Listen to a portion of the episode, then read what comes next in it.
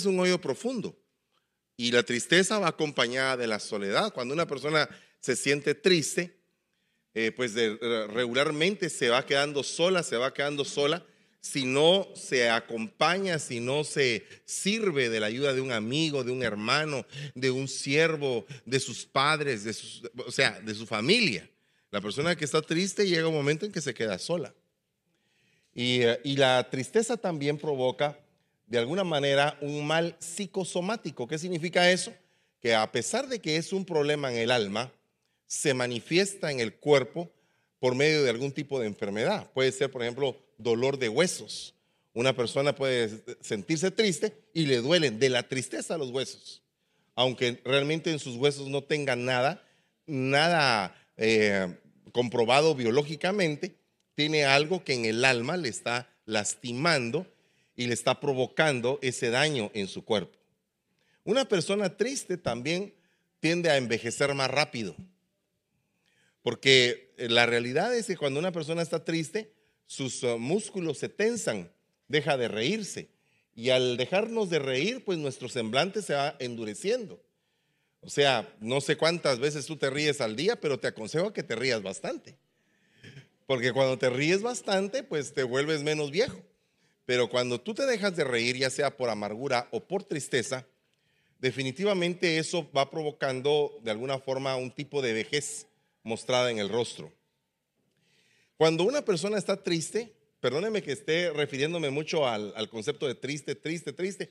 Mire, no voy a cantar la canción El Triste, pero lo que le voy a decir es que cuando una persona está triste, pues inmediatamente también eh, llega un momento en que pierde valor por la vida. Y cuando pierde valor por la vida, entonces anhela, anhela la muerte. O sea, una persona triste, por eso es que los ancianos y los jóvenes deben de andar juntamente, porque la alegría del joven y la experiencia del anciano se juntan. Y ambas cosas hacen una, una bendición. O sea, no es para que el joven se aparte del anciano o para que el anciano se aparte del joven. Es para que los dos aprovechen las fortalezas que cada uno tiene. Pero si de algo a nosotros los jóvenes nos dan, es de la alegría que ellos tienen. Un joven, pues regularmente, como tiene un concepto de la vida no tan lleno de problemas como una persona adulta, pues tiene un concepto de poderle sonreír, tiene un espíritu de lucha, quiere experimentar algo nuevo.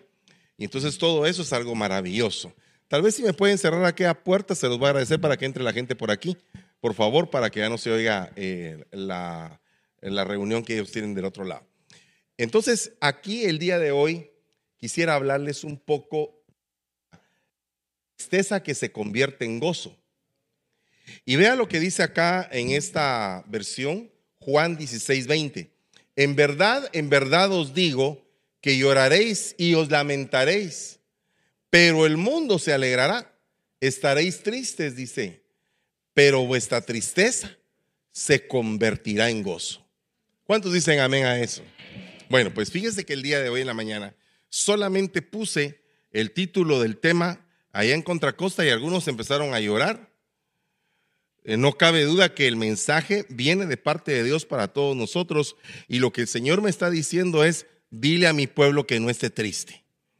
Gócense, regocíjense, alégrense, vean su vida, la plenitud de su vida. No estén viendo solo el problema que tienen o los problemas que tienen, sino que vean todo el contexto de lo que les rodea. Porque así es como ustedes van a ser fuertes. Una persona que normalmente se ríe, que tiene una, una, una visión de su vida como una bendición, pues esa persona tiene fuerza, tiene poder. Pero cuando una persona en algún momento se siente decaída, deprimida, eh, se siente estresada o cargada, pues definitivamente como que se le van las fuerzas. O sea que la tristeza viene a ser un devorador de las fuerzas del ser humano. Cuando una persona está triste, como que no le dan ganas de hacer nada, hermano. Como que lo único que le dan ganas es estar metido en su cuarto y no querer afrontar una situación o afrontar los retos que la vida le demanda, porque a todos nos demanda retos la vida. Todos tenemos retos, hermano. Mañana probablemente venga un problema que tengamos que solucionar y tengamos que tener espíritu de lucha y suplicarle al Señor que nos dé ese espíritu de lucha para continuar. Pero en la pelea estamos todos. Aquí no hay ninguna excepción, sino que todos de alguna manera tenemos algún tipo de problema. Algunos pequeños, otros grandes, pero al final todos más de algún problema tenemos. ¿Verdad? Y tenemos que saber cómo lo vamos a enfrentar. Pero lo único que les pido es no se entristezcan. Porque cuando están tristes, el poder del problema aumenta. El poder del, del problema se empieza a incrementar y llega un momento en el cual el problema está dominando a la persona y se puede convertir el problema en un lazo. Y Dios dice, conoceréis la verdad y la verdad os hará libres. O sea que cuando nosotros empezamos a entender el poder de la verdad, la verdad es Cristo y Él es el gozo de nuestra existencia. Y nosotros tenemos que tener gozo de nuestra salvación. Entonces fíjense que en la primera cosa que yo puedo ver acá, en el libro de lamentaciones 2.5, dice, el, llegó, eh, el Señor llegó a ser como un enemigo.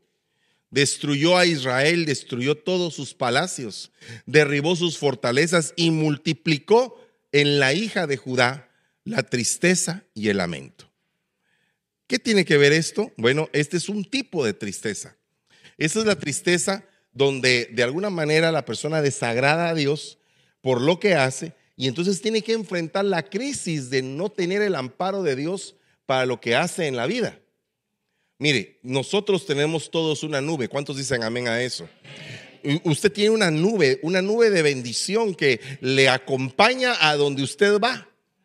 Y donde usted va, se le tienen que abrir puertas de bendición, porque esa nube que es la cobertura del Señor, lo va, le va abriendo a usted las posibilidades nuevas para poder obtener grandes bendiciones. ¿Cuántos dicen amén a eso?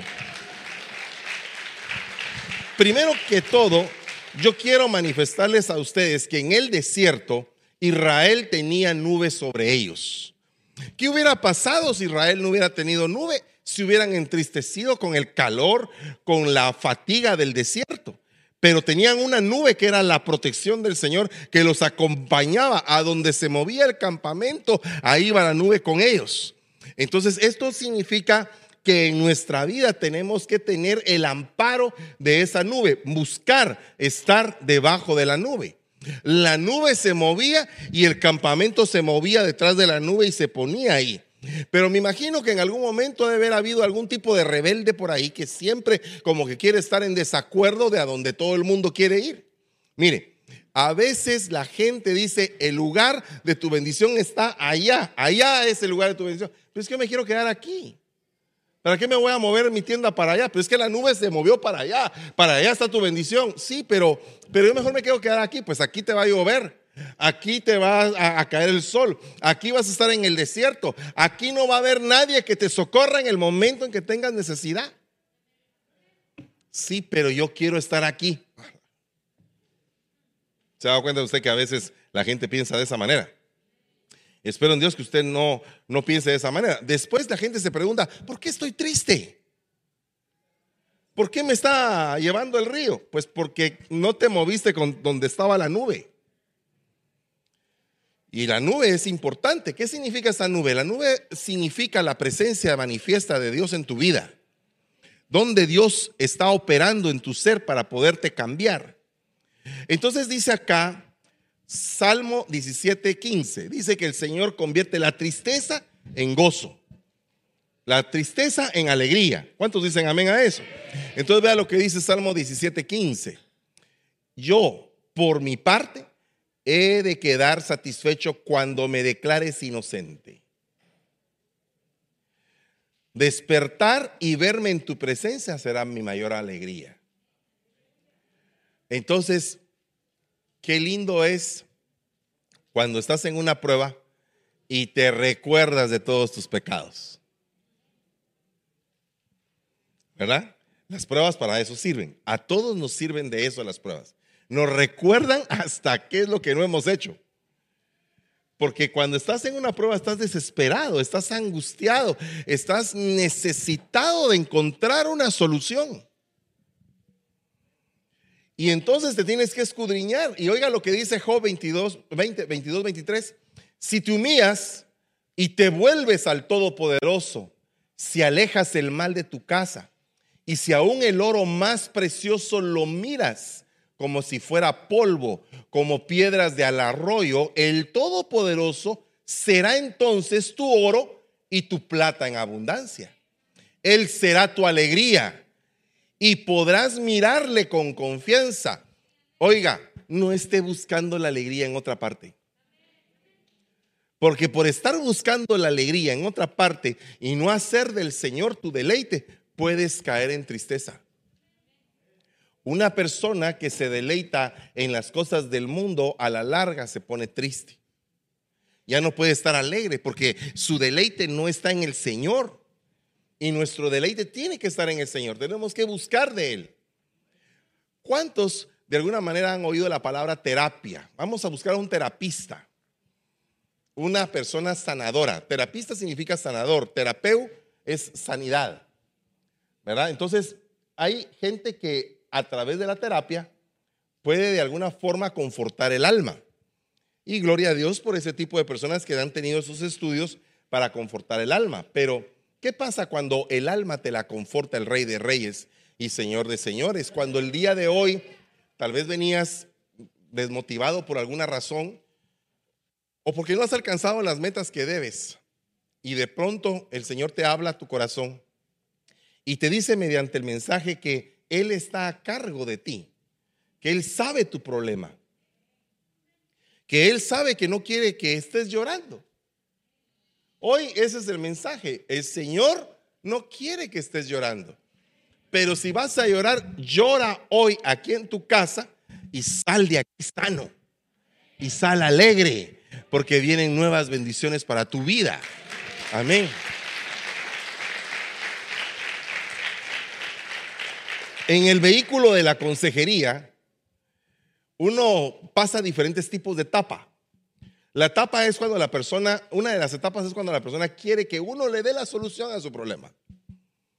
Por favor, dime un consejo, dígame qué tengo que hacer para que se me arregle esto. ¿Verdad? Y eso es una etapa, pero hay otra etapa donde ya se requiere o se demanda una madurez de la persona que se está atendiendo. Y entonces ya no es qué quiere usted que yo haga, sino que el que está aconsejando le pregunta a la persona, ¿qué quieres tú hacer? ¿Qué es lo que tú quieres? Porque cuando uno hace esta pregunta, amplifica el pensamiento de la persona y lleva a la persona al nivel de poderse buscar a sí misma la solución delante del Señor. Todos aquí estamos delante del Señor. Y usted sabe que cuando uno está delante del Señor, uno puede percibir aquellas cosas las cuales a uno le han dolido porque uno ha cometido tremendos errores en esas cosas. Pero también esas cosas te han llevado a un entendimiento que te permite más adelante poder alcanzar una visión de lo que tú quieres. Es que si no hay una, un terremoto, si no hay alguien que te tiemple, no vas a tomar una decisión. Probablemente toda la vida pensaste en tener tu negocio, tener tu negocio, tener tu negocio. Voy a tener mi negocio, algún día voy a tener mi negocio, pero, pero hasta que no te ves sin trabajo, hasta que no alguien te tiembla y te dice, usted no sirve, váyase para allá, y te tiembla y entonces te reaccionas y, en tu interior dices, no, yo sí puedo, tengo al Señor de mi lado, tengo que apartarme de, de seguir haciendo lo mismo y tengo que llegar a hacer lo que tengo que hacer. Parte de la dimensión a la que les estoy invitando es a que todos quieran, no que tengan. No, tienes que venir tú a la iglesia, tengo que ir a la iglesia, quiero ir a la iglesia, tengo que servir, no, quiero servir. ¿Qué me importa a mí lo que los demás tengan o quieran? Yo quiero hacerlo. ¿Me entiendes? Cuando tú tomas esa decisión, es exactamente lo que pasó en Ruth y Noemí. Ella tomó la decisión de seguir y le dijo de una vez, no me estés diciendo tú qué es lo que yo tengo que hacer. Yo quiero esto. Quiero seguirte. A donde tú vayas a ir yo. ¿Verdad? ¿Me entiendes? Donde tú mores, ahí voy a morar. Tu pueblo será mi pueblo, tu Dios será mi Dios. Y nada me va a apartar de ti. Ese es el compromiso de una persona que quiere. Cuando una persona quiere, sufre por lo que quiere. Entonces, la iglesia del último tiempo está pasando de lo que tiene que hacer a lo que quiere hacer la iglesia. No tenemos que estar siempre orientados a qué tengo que hacer, hermano pastor. Dígame qué tengo que hacer, no qué quieres hacer. Y entonces en lo que quieres hacer vas a tener que ser corregido, porque muchas veces lo que quieres hacer no entra dentro del parámetro de lo que se necesita en ese momento. Entonces puede ser que esté sobrando fuera de tiempo. Puede ser que haya llegado el momento en que eso que quieres hacer es el tiempo propicio. Es el tiempo de tu salvación. Es el día de hoy. Así es como dice el Señor. Hoy es el tiempo propicio. Hoy es el día de tu salvación. Hoy es el día que yo quiero alcanzarte. Hoy, no mañana. Hoy quiero yo. Amén. Entonces, este experto en quebrantos, porque para mí, si usted me dice en la Biblia quién es el experto en quebrantos, pues yo pienso que Job. ¿verdad? Claro que con la excepción muy grande de nuestro Señor Jesucristo, que Él es el experimentado por naturaleza, el experimentado más grande en quebrantos. Pero si me hablamos del parámetro humano propiamente, si tú me dices, para usted, ¿quién sufrió más en la Biblia? Pues yo pienso que Job, ¿verdad? Cuarenta y pico de capítulos de puro sufrimiento, hermano. Pero en ese sufrimiento empezó a entender toda su condición. Entendió su bendición, llegó a entender que él no era justo delante de Dios, se, hizo una introspección, se analizó y empezó a dar los pasos adecuados. Uno de ellos fue orar por sus amigos. Entonces muchas veces cuando tú estás demasiado triste, te has metido tanto en ti mismo y en tu propio problema que no te das cuenta de que tú puedes servir aún en esa condición de ayuda a alguien más. Y que cuando tú ayudas a alguien más te sientes útil. Y cuando te sientes útil, entonces vuelve la felicidad a tu corazón. Porque entonces te sientes parte necesaria de algo, de un cuerpo. Pero mientras que tú estás pensando solamente en tu problema, eso te está abriendo un pozo muy profundo, donde en algunos casos ya no se puede salir. Y no porque no se pueda, es porque la persona que se metió ahí ya no quiere salir. Dice la palabra Job 22, 27. Si le pides algo, Él te escuchará y tú cumplirás las promesas que le hagas. Tendrás éxito en todo lo que emprendas. La luz brillará en tu camino, porque Dios humilla al orgulloso y salva al humilde. Él te librará si eres inocente, si estás limpio de pecado. Retrocedamos. La tristeza era porque le habían fallado al Señor. El Señor se había ensañado y les había enviado un juicio. La solución es que la tristeza se va a convertir en alegría. ¿Cuándo? ¿Cuándo? ¿Cuándo se va a convertir en alegría? Él será tu alegría y podrás mirarle con confianza. ¿Por qué mirarle con confianza, dice la Biblia? Porque el que, el que puede ver hacia los ojos de frente no tiene nada de deuda. Pero cuando tú miras al frente de alguien y bajas la mirada, mm, qué raro eso, ¿verdad? Como que tu mirada no es sincera.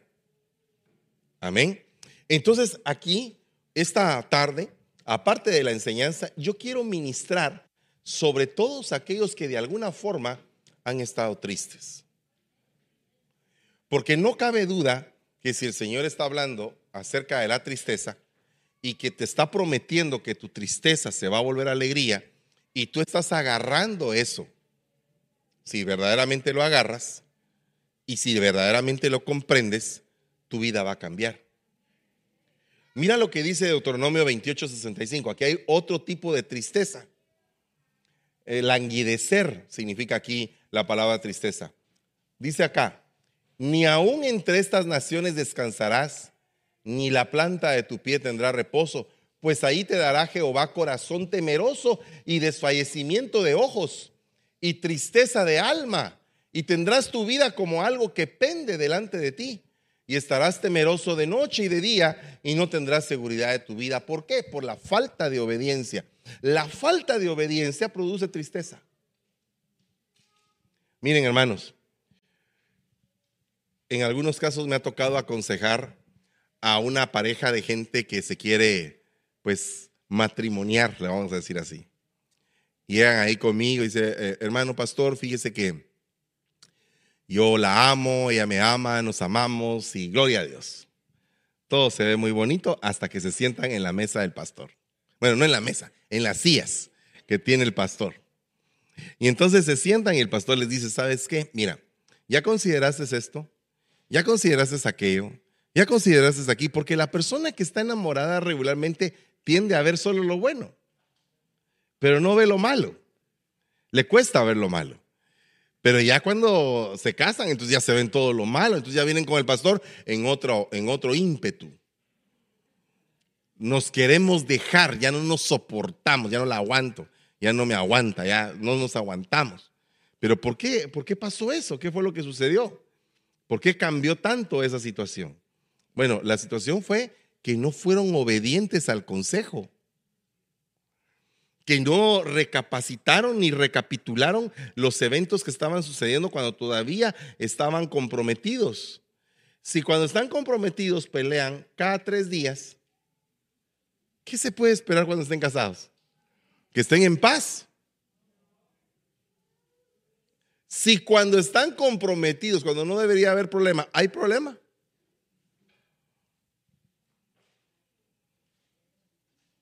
¿Qué se espera uno? Algo peor. Entonces, el problema es que cuando hay falta de obediencia, esa obediencia, esa falta de obediencia te conduce a la tristeza. Después todos vienen aquí, mire que estoy triste, que mire que me está llevando el río. Pero sí, pero ¿por qué? Porque se te dijo y aún habiéndote dicho, no quisiste. Oiga bien, no quisiste sino que tuviste. Son dos cosas diferentes. Me tengo que casar. ¿Por qué? Porque estoy viejo. Fíjese, fíjese las razones. Me tengo que casar porque estoy viejo y si no, no me va a conseguir a nadie más. ¿Cree usted que esa es una razón para casarse? A ver, otra vez, ¿quieren que ustedes que esa es una razón para casarse? No, esto no es matrimonial, solamente estoy diciendo qué pasa. ¿Mm? Se lo voy a poner más cardíaco. Me tengo que casar porque estoy embarazada. Bueno, no yo. Alguien más. Pero esa es la frase. ¿Se tiene que casar o no se tiene que casar? ¿Por qué ese no bajó? Porque ya no están muy seguros.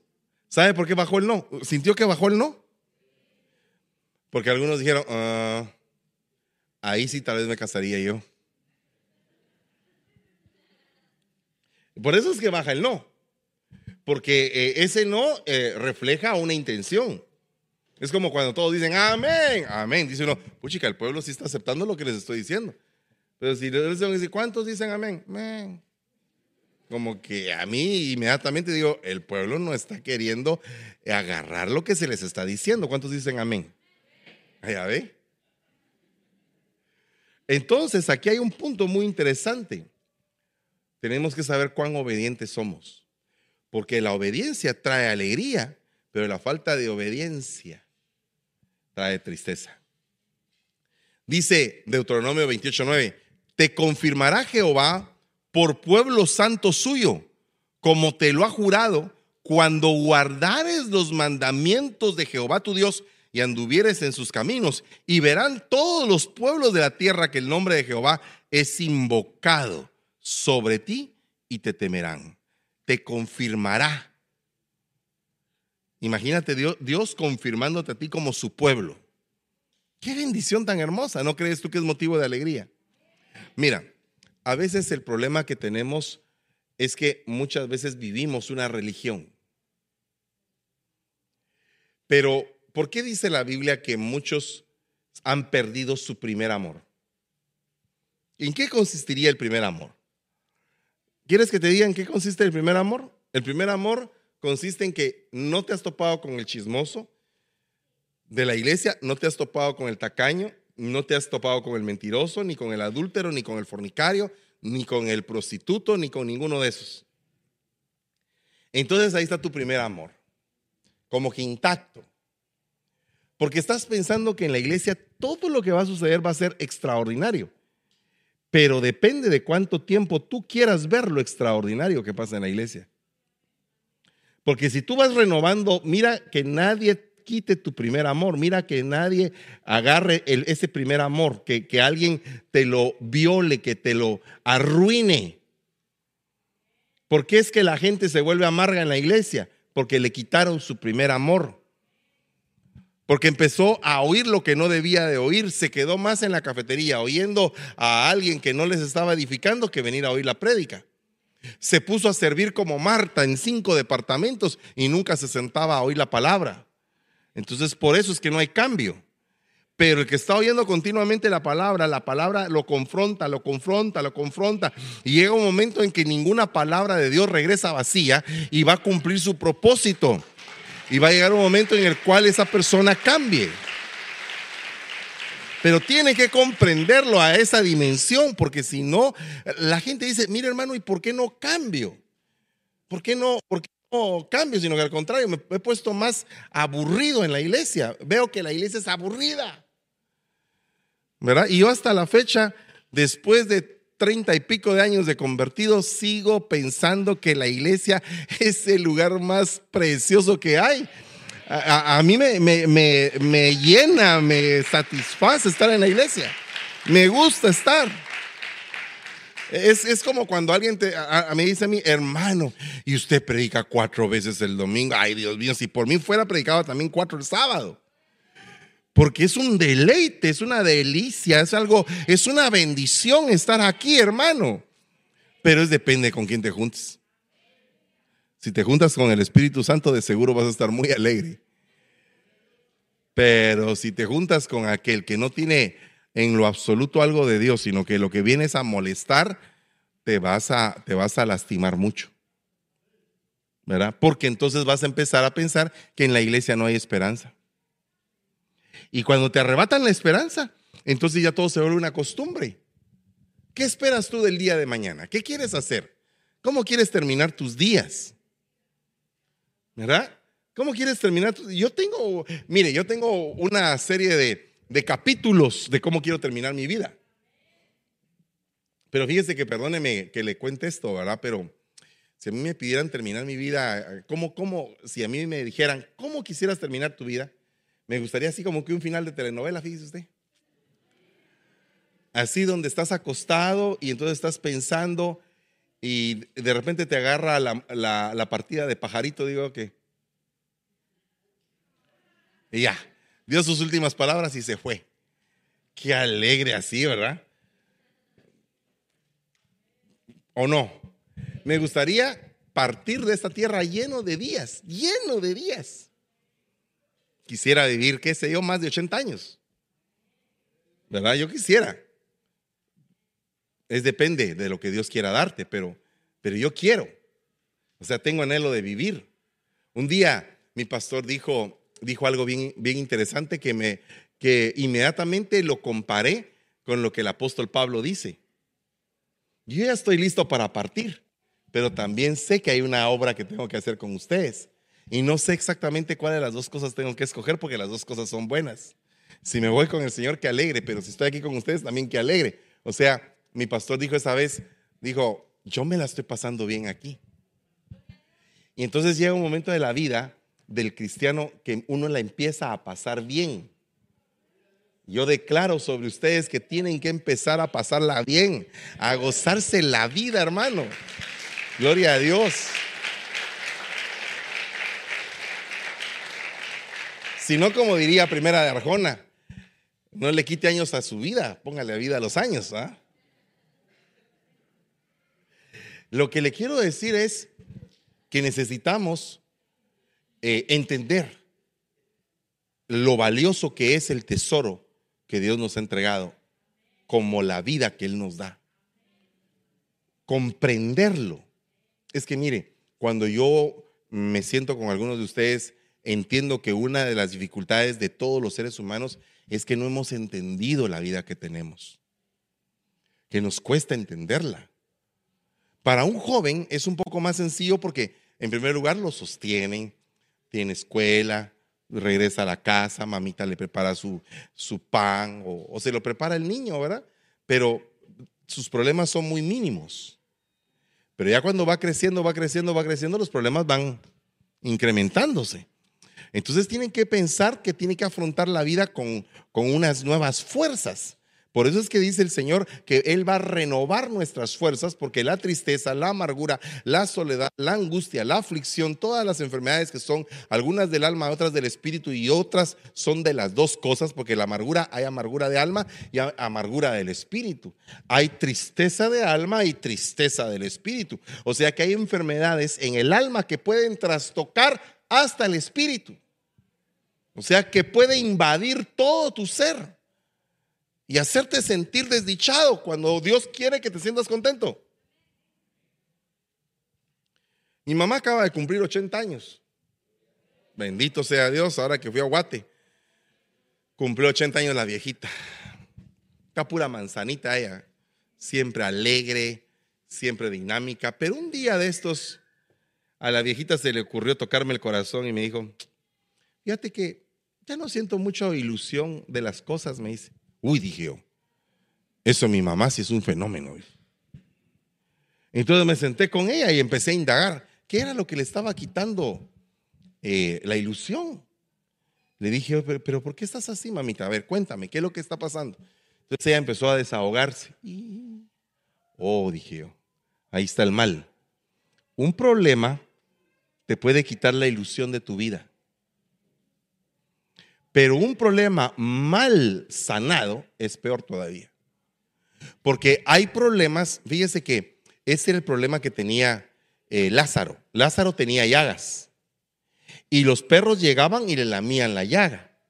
Y le daban un poco de anestesia, pero no le daban sanidad. Entonces el problema que hay en algún momento de la vida es que tus, tus situaciones, las que son adversas, les encuentras solamente una lamida de perro y ya te aliviases un poquito, pero después vuelve a aparecer el mal. Y entonces lo que tienes que hacer tú en este sentido es venir y, enfrentar el problema como tiene que ser. Mira, a veces, por ejemplo, tienes una deuda. Eh, hace, qué sé yo, una semana le hablé a alguien y me dice, fíjate, fíjate papá, que tengo una, una deuda grande. Entonces le dije, tírate a bancarrota. ¿Será, papá? No, sí, tirate a bancarrota. Lo que debes no lo vas a pagar en cuatro años o cinco. Tírate a bancarrota, salís de la bancarrota en tres años. ¿Qué preferís tener? ¿Un mal crédito pagando mal durante cinco años? O mejor, decís, no voy a pagar, se arruina el crédito, se tira una bancarrota y dentro de tres años o cuatro ya estás limpio otra vez. Y no tienes la carga de estar pagando algo que no puedes pagar. A veces la gente necesita darse por vencida. Porque si no te das por vencido, puede ser que en algún momento, por querer seguir eh, haciendo la fuerza por alcanzar una victoria que ya no se puede alcanzar. Yo siempre me he puesto a pensar que si yo soy un boxeador y me están somatando en el sexto, yo mejor me tiro en el séptimo cobro mis millones y ya tú.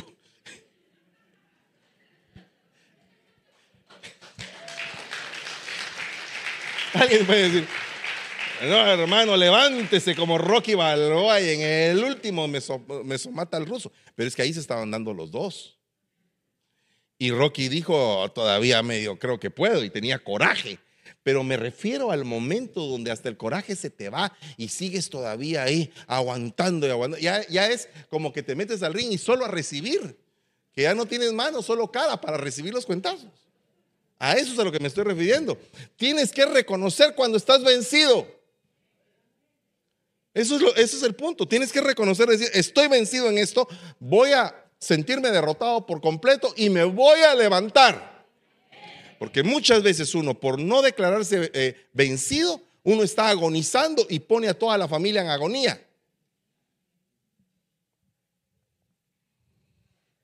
Le voy a contar un caso. Había alguien que enfrentó una demanda judicial. La demanda le tardó ocho años. En esos ocho años no comía bien, no podía disfrutar con sus hijos, no podía salir con ellos a pasear porque toda su vida la centró en esa demanda. Y la demanda le quitó la vida a ocho años. Al final de los ocho años, salió del problema y después se puso a pensar, pero ¿cómo perdí ocho años de mi vida?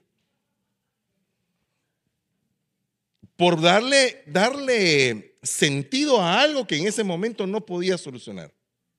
Entonces yo creo que parte de cómo podemos vencer la tristeza es sabiendo declararnos vencidos en algún momento. Pero dice la Biblia, y no dice la palabra que somos más que vencedores por medio de aquel que nos amó. Y yo estoy totalmente de acuerdo de eso. No sé cuántos de ustedes son más que vencedores, ¿verdad? Pero mire, veamos, veamos dos cosas, dos ángulos de la vida. Veamos que muchas veces el declararte vencido, el decir ya no aguanto más, es precisamente el momento en el cual vas a recobrar las fuerzas. Es en el momento en el cual puede cambiar tu vida hacia otro rumbo.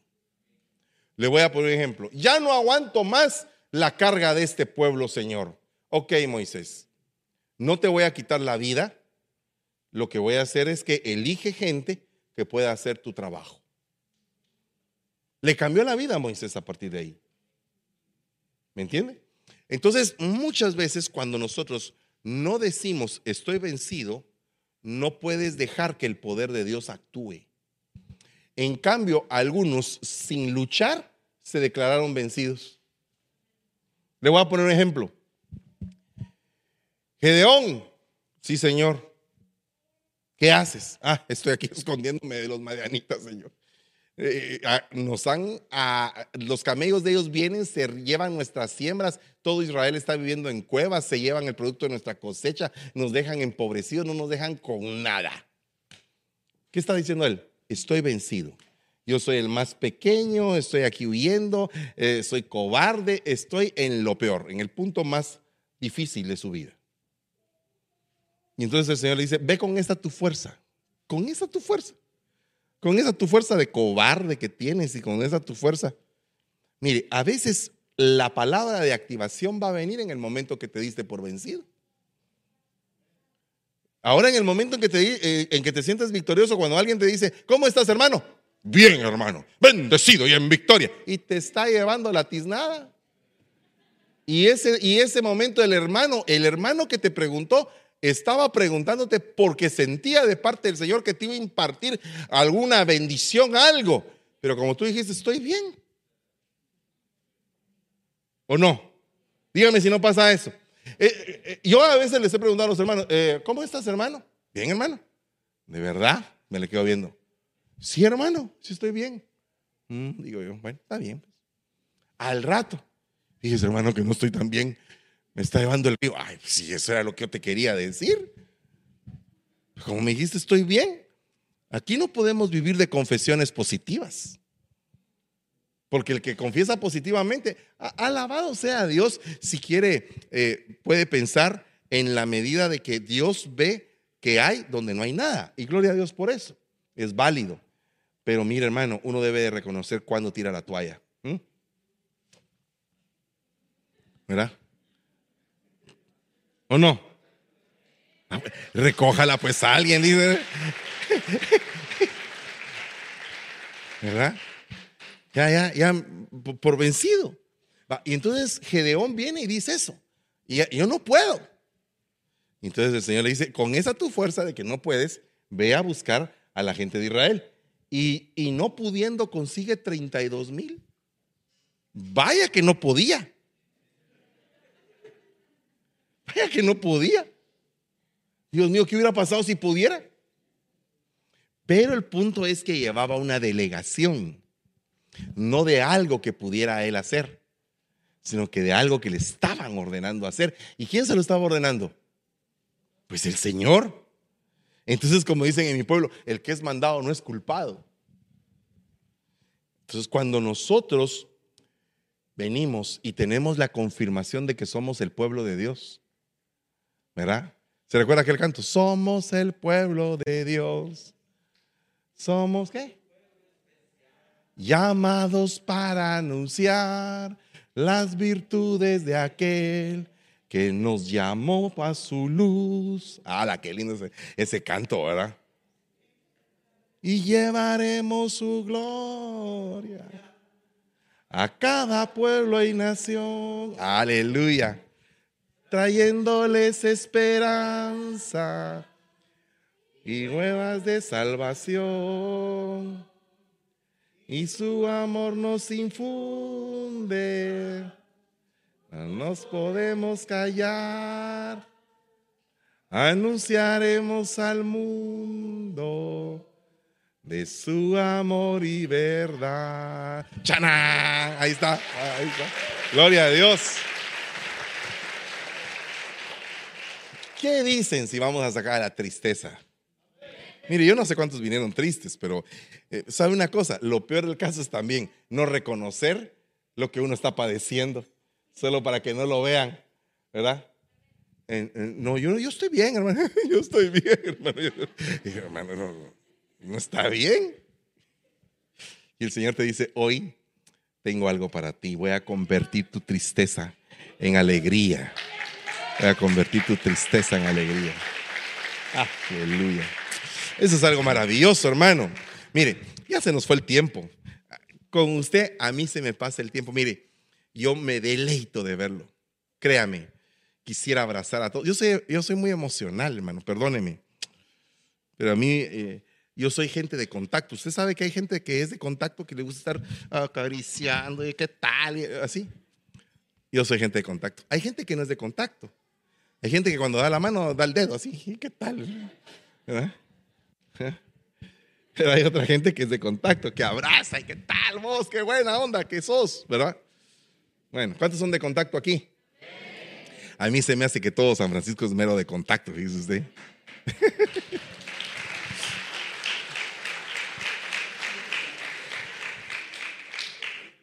Ay, no. Qué lindo es el Señor. Es bueno el Señor. Mire, eh, yo me deleito de ver lo que Dios está haciendo en tantas congregaciones que me toca ver. Pero veo y con más delicia los cambios que Dios está haciendo en usted. No esté triste, alégrese con todo. Mire, cuando uno está alegre, uno piensa y se ilusiona y está uno como pone encantado de todos lados brincando. ¿va? Mira arcoíris por todos lados, uno está feliz, ¿verdad? Porque eh, primera de Rafael dijo estar enamorado es confundir las noches con los días. Pero mire, cuando, cuando se refiere a estar enamorado, ese es un amor humano, pero usted está enamorado del rey de reyes y señor de señores. Mire qué lindo es eso. Tremendo, tremendo, tremendo. Hay que estar enamorado, enamorado de la vida que Dios nos ha entregado, porque Él es la vida. Él es la vida. Haga de cuentas que es como que un, un paño para que el Señor limpie tus lágrimas, está descendiendo del cielo el día de hoy sobre tu vida, sobre tus ojitos, lastimados por las lágrimas, sobre los momentos que has estado solo llorando y que sientes que nadie te comprende. Ahí, en ese momento, cuando sientes que has estado fracasado que no has realizado tus sueños o te sientes acomplejado y te sientes triste de ti mismo, ahí es cuando el Señor está enviando este paño para que tú limpies tu rostro te seques las lágrimas y que todo eso se convierta en alegría. He visto que la sabiduría sobrepasa a la necedad como la luz a las tinieblas. El sabio tiene sus ojos en su cabeza, mas el necio anda en tinieblas, o sea, anda en tristeza. Pero también entendí yo que un mismo suceso acontecerá al uno como al otro. Entonces fíjese que es bien tremendo porque al necio y al sabio les pasa lo mismo, solo que el sabio sale adelante y el necio se queda en su tristeza. ¿Cuál sería la diferencia aquí? ¿Qué es lo que diferencia al sabio del necio? Que como que el sabio tiene una dote de fortaleza de parte de Dios y dice, aunque esté triste, me voy a levantar y voy a salir adelante. Porque mi confianza no está puesta en el hombre, sino que mi confianza está puesta en el Señor.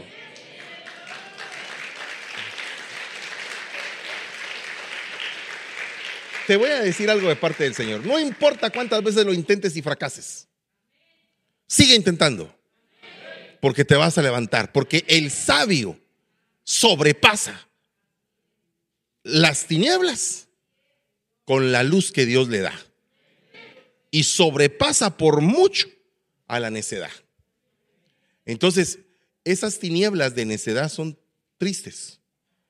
Algunos de ustedes en algún momento han sido necios. Eh, oyeron un consejo y no le hicieron caso al consejo. Y se los llevó el río. Y están tristes. Pero el día de hoy, otra vez, dice el Señor, voy a cambiar esa tristeza en alegría.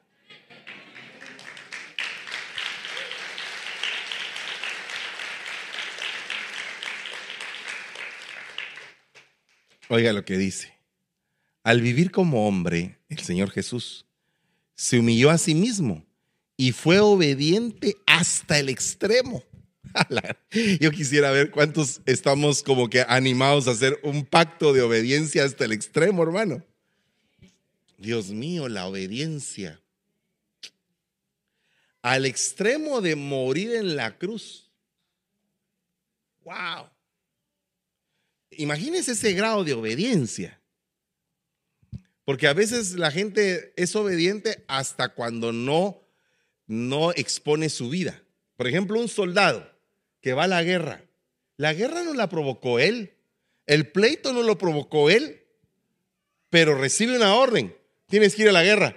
Pero en la guerra, mi capitán, puedo morir. Pues si por eso es, anda a la guerra. Es eh, eh, el, el soldado más impresionante, el más hermoso, es el Señor Jesús. Por eso es que él mismo dice, yo soy el capitán de los ejércitos de Jehová. Yo soy el capitán, le dijo el Señor a Josué. Yo soy el capitán. Por medio de mí vas a ganar la conquista de Canaán.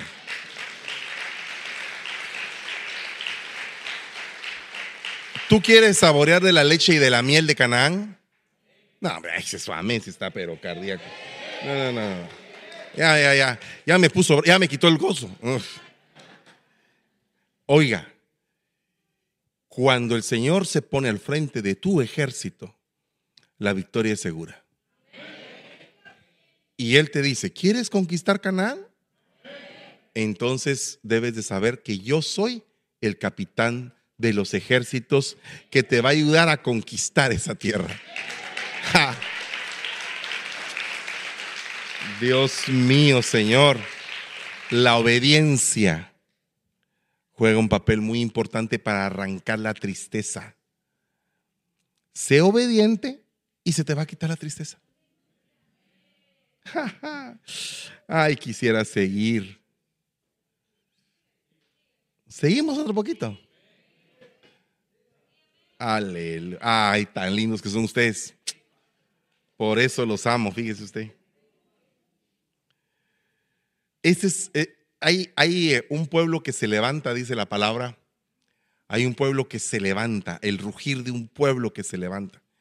Y cuando yo veo a San Francisco, veo a Contracosta, todas las iglesias que se cubren, veo a ese pueblo que se está, que se está levantando, que está emergiendo. ¿De dónde? Del polvo, hermano. De donde no valíamos nada, de donde nadie daba un centavo por nosotros. Mire, yo no sé cuántos de ustedes sufrieron el bullying.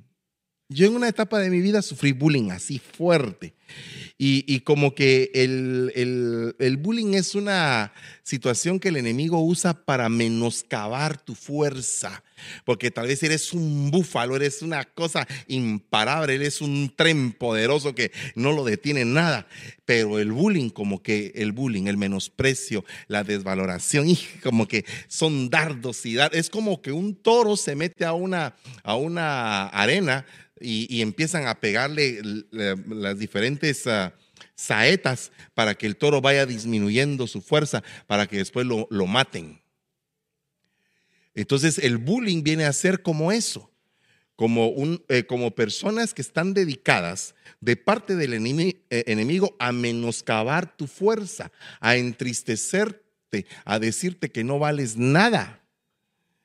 Eso es algo bien tremendo porque el bullying es un arma poderosa de Satanás. En la iglesia no debe de haber nunca bullying. Nunca.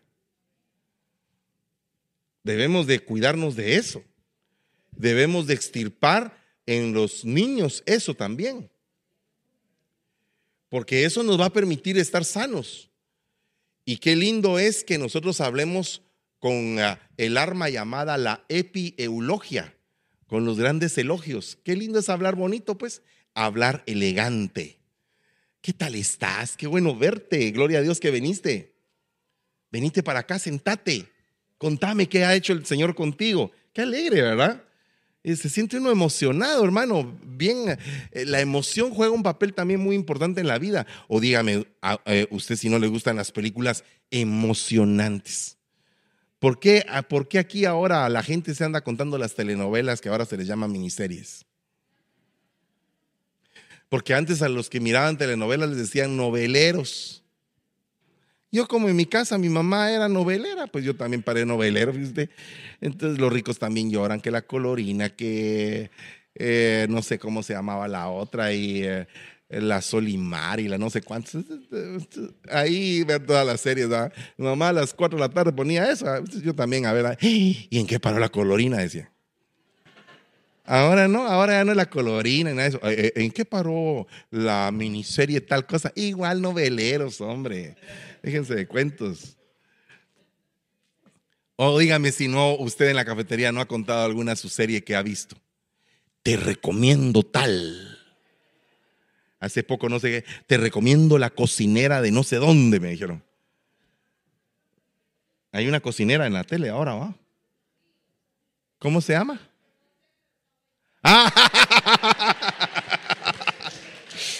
No sabe, pero está buena, ¿ya veo? Sintonice la cocinera, pero no deje de leer la Biblia, ¿ok? ¿Se da usted cuenta? Mire, cuando hablamos en positivo, nos elogiamos, crecemos. Y a veces cuando te tienen que cuadrar, alabado sea Dios porque te encontraste a alguien que te cuadrara. Ese alguien que te está cuadrando, aunque sea fuerte contigo y te, y te tiemple, ese alguien te ama. Tienes que tenerlo por seguro que ese alguien te ama. Un día un mi gran amigo me dijo, maldito el hombre que poniendo la mano en el arano, mira hacia atrás. Bendito sea Dios por ese mi amigo que amo tanto, estoy aquí parado yo con usted. Porque a veces es necesario templar. Me recuerdo que ese mi amigo cuando llegó a mi casa, porque le mostré mi casa nueva allá en Guatemala que habíamos hecho con mi esposa, y le dije, mira, qué bonita mi casa. Dice el Señor que no la vas a disfrutar. Dije, wow, dije. Gozo. Dice el Señor que no la vas a disfrutar. ¿cómo está eso? Pues yo no sé, solamente te digo eso. Y se fue. Yo me quedé zumbando, dije, este es mi amigo. Y lo que me dijo. ¿Ah? Yo como lo amo a ese amigo. Ese, ese, es mi puro amigo. Yo fíjese que con él siento hasta sus oraciones que hace por mí. Ese, ese es un buen amigo. Ese es calidad. Lo amo mucho. Pero lo amo porque en el momento en que te tiene que decir algo puntual, te lo dice. Sin tanto cuento. Y qué lindo es tener un amigo así. Qué lindo es tener a alguien que te cuadra y te dice, mira, eh, sos esto. No, yo no soy. Sí, sos. Mira, sí lo sos. Porque eso permite que tengas una introspección, te analices y cambies. Y eso que aparentemente en ese momento es tristeza, se convierte en alegría. Porque ¿de qué te sirve que todo el mundo te esté diciendo que cómo eres de bonito si no eres tan bonito? ¿Verdad? Me dijeron que habían preguntas. ¿Hay alguien que tiene alguna pregunta? Si alguien tiene alguna pregunta ahorita, como estamos enseñando, ¿no? No, no hay preguntas. Ok. La dinámica de hoy es que nos vamos a poner a danzar. Le voy a contar qué es lo que pasa a veces. Y esto, por favor, hermanitas de danza, no lo van a malinterpretar ni lo van a, tomar en cuenta para ustedes de ninguna manera. Las amamos y nos gusta que ustedes dancen. Y dancen todo lo que ustedes quieran. Que están danzando cada vez más bonito. Pero el punto es que yo necesito un día en que realmente hagamos las sillas para atrás y que el pueblo sea el que dance. Que seas tú el que dance.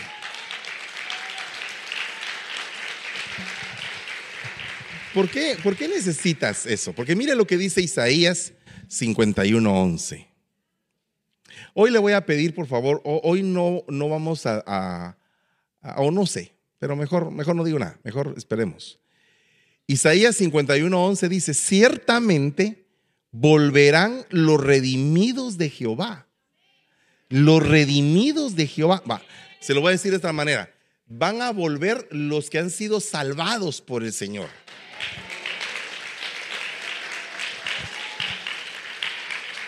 volverán a Sión cantando y con gozo perpetuo habrá sobre sus cabezas.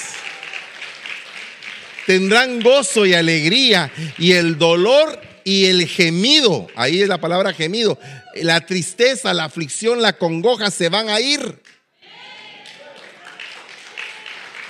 Ja, mire, óigame bien. Como dijo una guerrera que ahorita está enfermita, pero esa guerrera dice, ese asqueroso no tiene arte ni parte con nosotros, dice. Ahorita está enfermita, pero vamos a hablar también por ella. Pero, óigame, tremendo. Ese asqueroso no tiene por qué quitarte tu alegría. Tienes que estar alegre.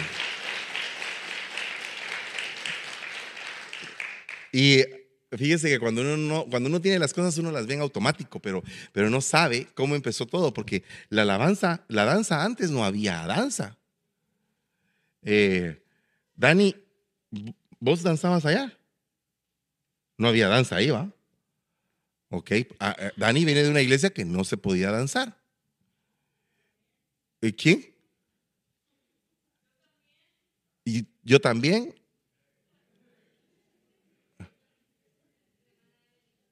Ah, Evelyn. No podía danzar. Entonces todos a veces damos por automático que es la hora de la danza. Entonces dejamos a estas bellezas, porque de veras que cada vez están más lindas, eh, danzar. Pero llega un momento en el cual el pueblo también necesita danzar. ¿Por qué danzamos? Aquí hay un motivo por el cual vamos a cantar y danzar, por el gozo de nuestra salvación.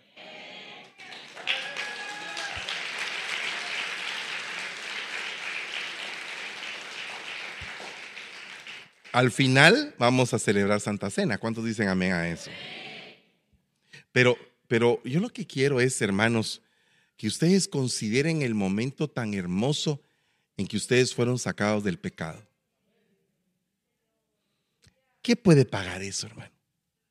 ¿Hace cuántos años fue?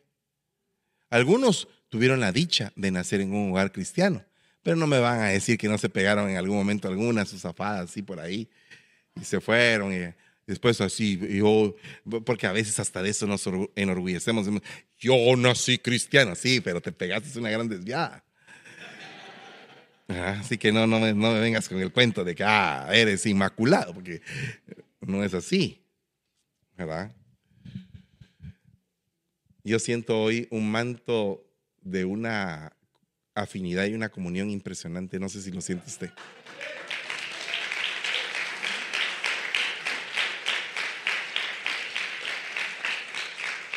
Eh, y, entonces dice la palabra, díganlo los redimidos de Jehová, los que han redimido del poder del enemigo.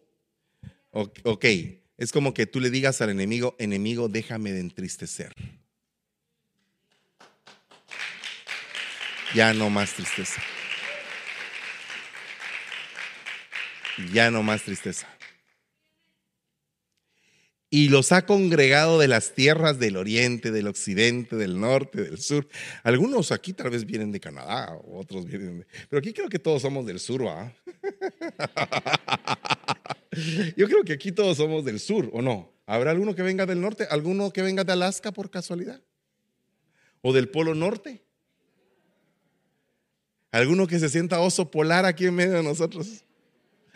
No, nadie. ¿Quiénes nacieron aquí? Levanten la mano los nacidos aquí. Bien, bien levantadita la mano los nacidos aquí. Ustedes son del norte, mucha. Los que no nacieron aquí, levanten la mano. Ustedes son del sur, mucha.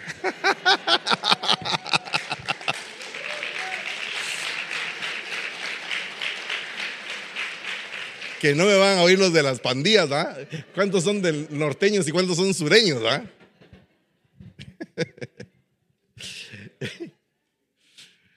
pues del oriente, del occidente, del norte y del sur, anduvieron perdidos por el desierto, por la soledad sin camino, sin hallar una ciudad donde vivir. Hambrientos y sedientos su alma desfallecía en ellos. Entonces clamaron a Jehová en su angustia y los libró de sus tristezas, de sus aflicciones. Wow. Vaya si no es lindo Dios. Vaya si no es lindo el Señor. ¿Por qué no me acompañas? ¿Quién está en el piano primero? Solamente el piano. Quiero ministrar primero esto. Entonces la dinámica va a ser, ahorita eh, quiero ministrar. Eh, vamos a aprovechar a, ministrar la Santa Cena. ¿Por qué no pasas, eh, Joshua, hazme un favor, pasa a dejar la Santa Cena a todos? Por favor, si no te es mucha molestia, ¿sí? Y, y quiero, antes de que usted vaya a abrir su copita, quiero ministrar a todos los que se han sentido tristes. Por favor, reciba su copita en su mano y cuando la reciba, si usted se ha sentido triste, véngase aquí al frente, por favor. Gracias, hijo. Dios te bendiga. Gracias.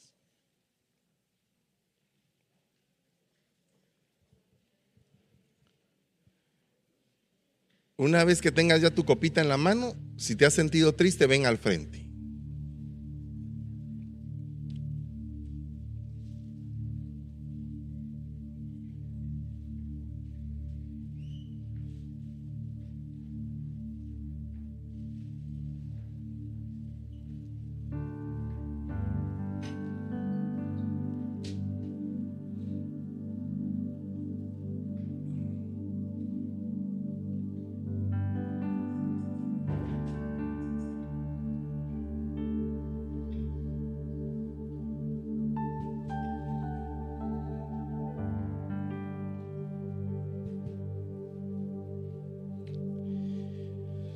Veces no has tenido tiempo para llorar y si has tenido tiempo para llorar, has llorado de una manera indebida.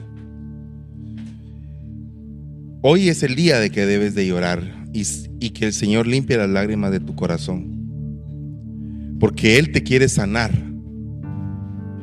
Él quiere consolarte en medio de la tristeza. Y sea cual sea el problema que tú tengas, sea cual sea el dolor que tengas en tu corazón, el Señor tiene el control. Tiene el control. Veniste a este lugar, dice el Señor, como aquel que va pasando en el desierto y de repente encuentra el oasis que necesita. Y este día hablé a tu corazón, dice el Señor. Hablé a tu corazón y hoy renuncia a todo tipo de tristeza yo te quiero dar alegría. Yo soy tu alegría. Yo soy quien renueva tus fuerzas cada mañana. Yo soy, dice el Señor. Yo soy el que soy. Soy el que voy al frente de tu batalla. Tú que me has dicho, Señor, ¿en dónde estás? Estoy al frente de tu batalla. Y debes de reconocerlo, dice el Señor.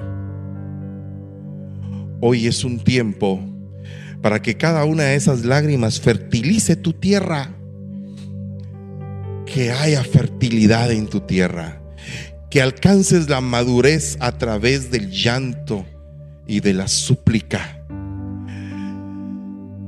Que seas como Job, que al final de la carrera salió limpio como el oro. Hoy el Señor está trayendo una purificación a tu vida. Está trayendo una purificación a todo tu ser. Y te está diciendo, yo estoy en control. Soy tu alegría. Puedes entenderlo, dice el Señor.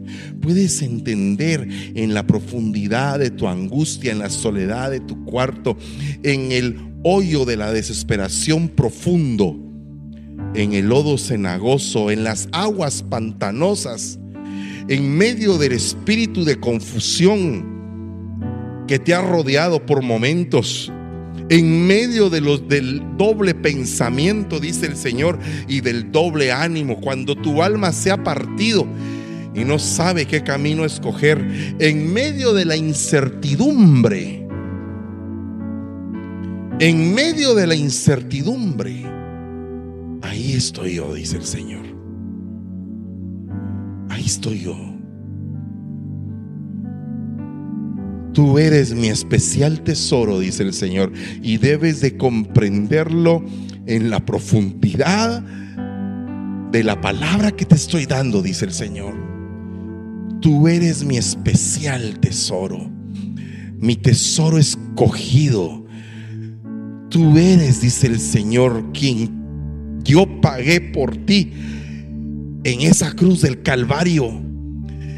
Y mi sangre está sobre tus días y sobre tu vida para limpiarte, para transformarte, para sanarte, para liberarte de toda dolencia, de toda queja que haya trastocado tus huesos, que haya trastocado tu organismo.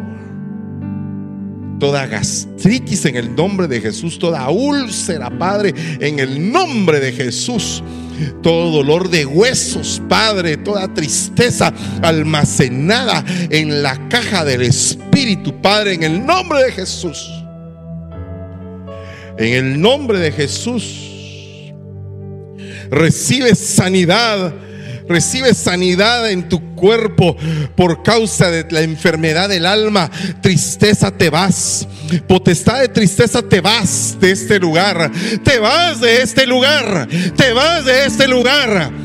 El Señor está cambiando todo vestido de silicio, todo trapo, toda ceniza en donde te hayas sentado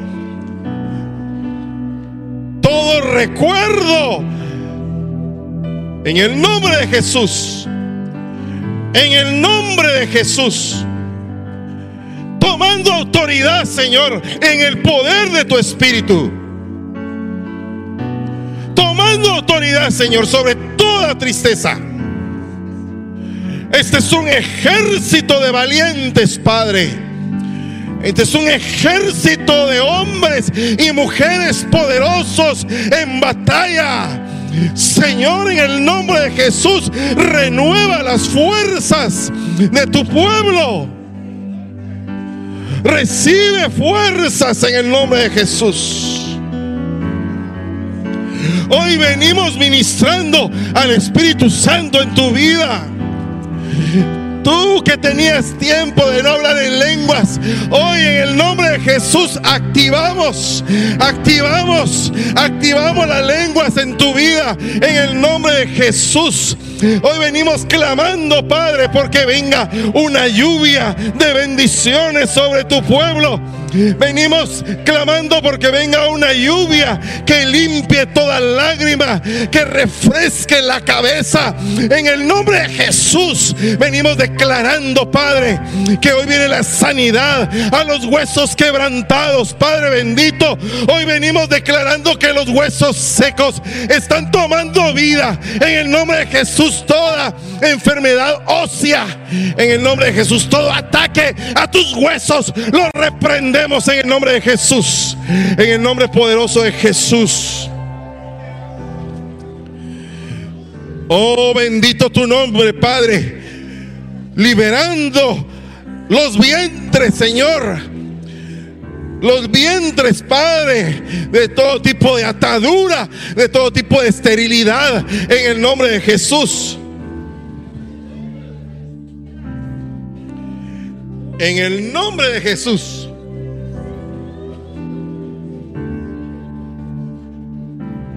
En el nombre de Jesús. Oh, bendito tu nombre, Padre.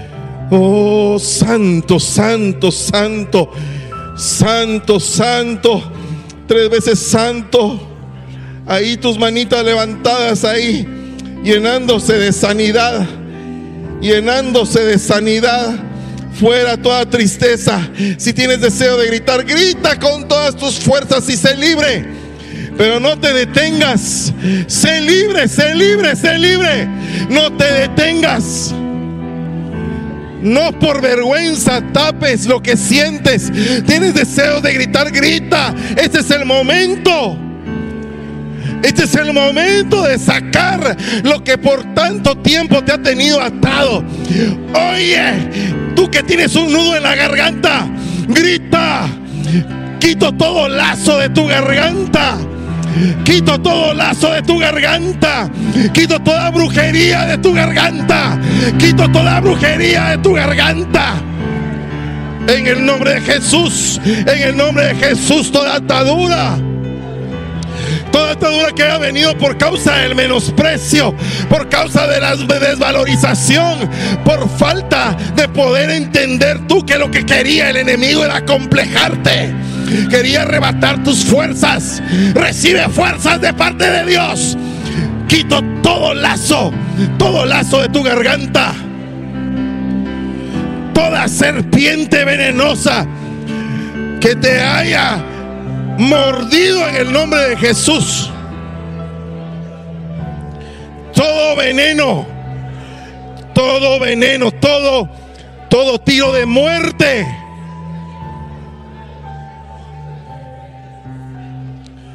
Oh, Rabayakira la Masahara Oh, bendito tu nombre.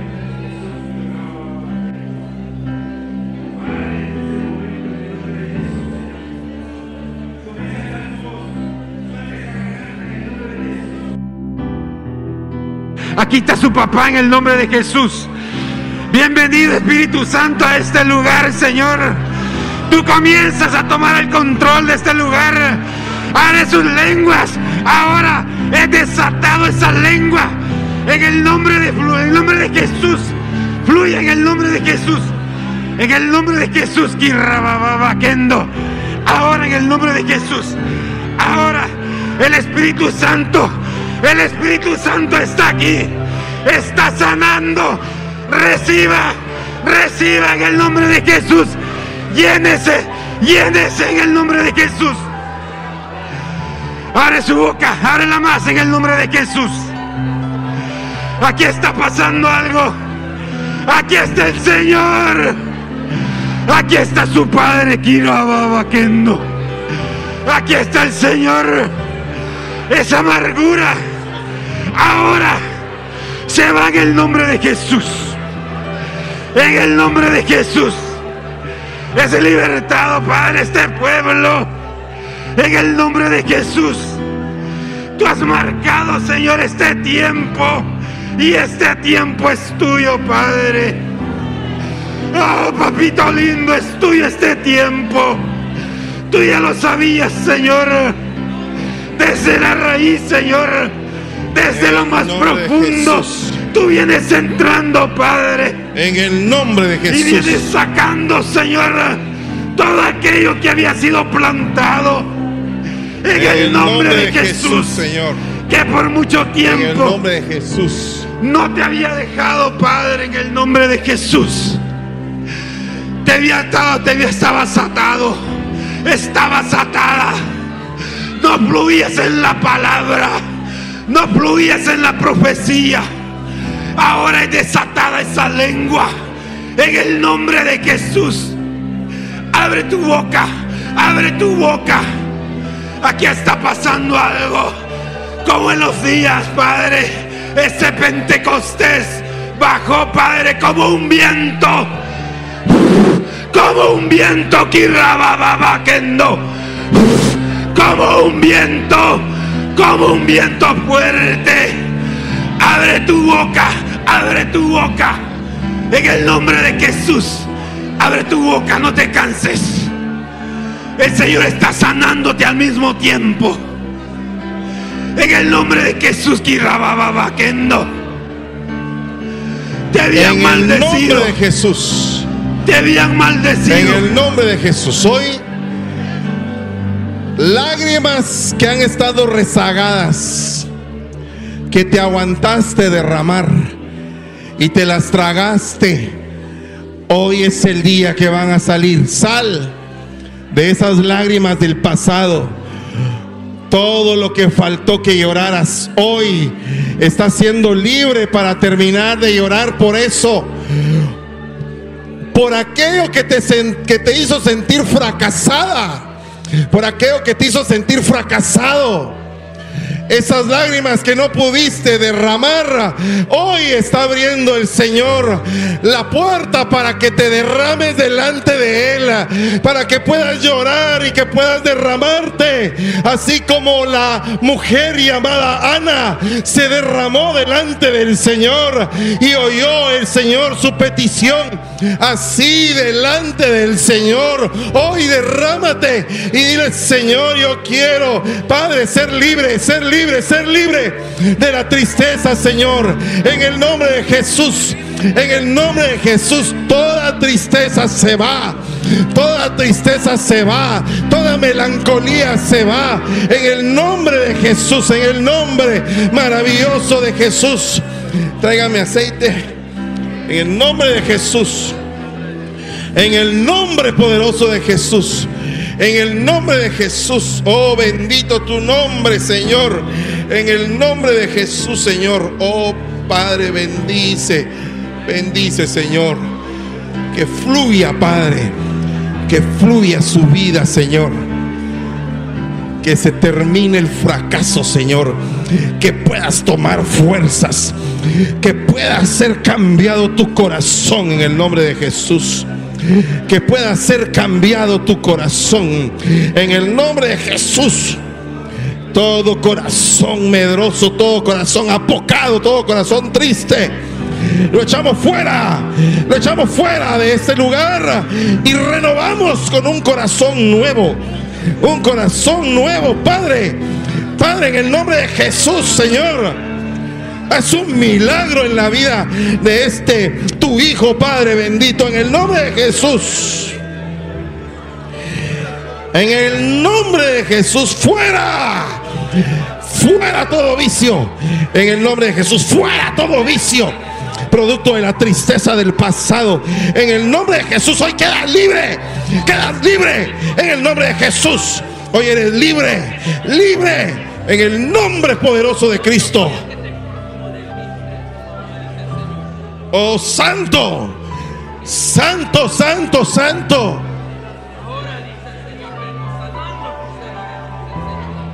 Santo, sé limpio y sé libre.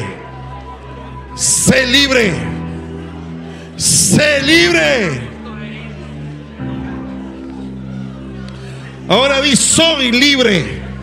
Soy libre. Soy libre de toda tristeza. Soy libre de toda opresión. En el nombre de Jesús sos libre, libre, libre. En el nombre de Jesús. Libre. Fuera toda angustia y congoja. En el nombre de Jesús. En el nombre poderoso de Jesús. Oh Rabaya Kira Lama Sahabakanda y Ramaya Shira Kira Lemdora Masaharabaka Urrababa Saharamaya Kira en el nombre de Jesús. Fuera toda opresión en el nombre de Jesús. En el nombre de Jesús.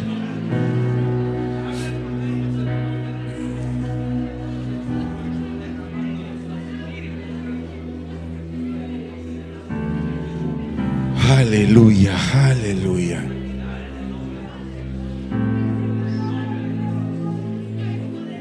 Aleluya.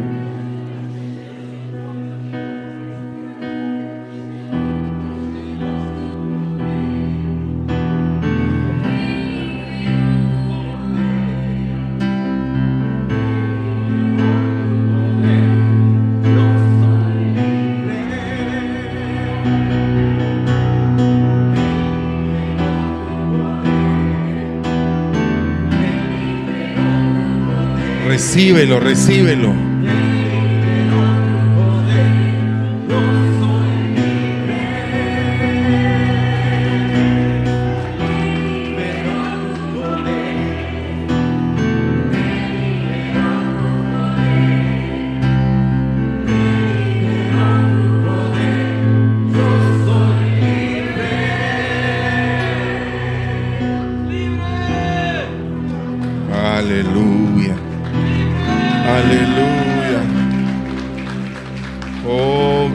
Dios.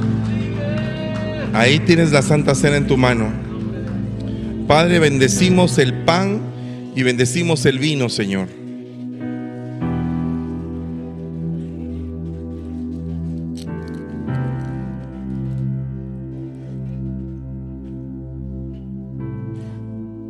Bendecimos el pan y bendecimos el vino.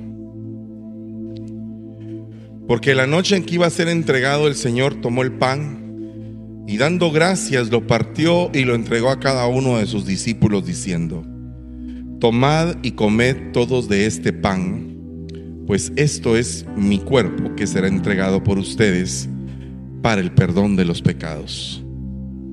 Comamos del pan, hermanos.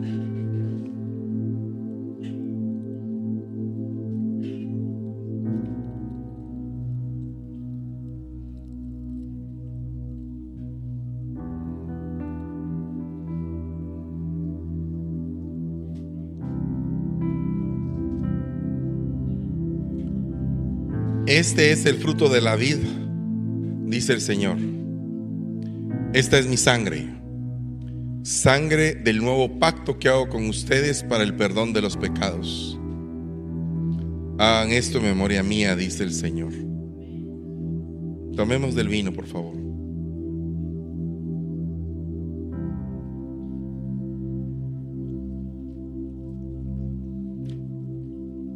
Señor, te damos gracias te bendecimos, Padre. Si puede subir toda la alabanza, por favor, quédese usted ahí. No se va a sentar, por favor, quédese aquí. Quédese aquí. Quédese aquí por un momento. Míreme acá, por favor.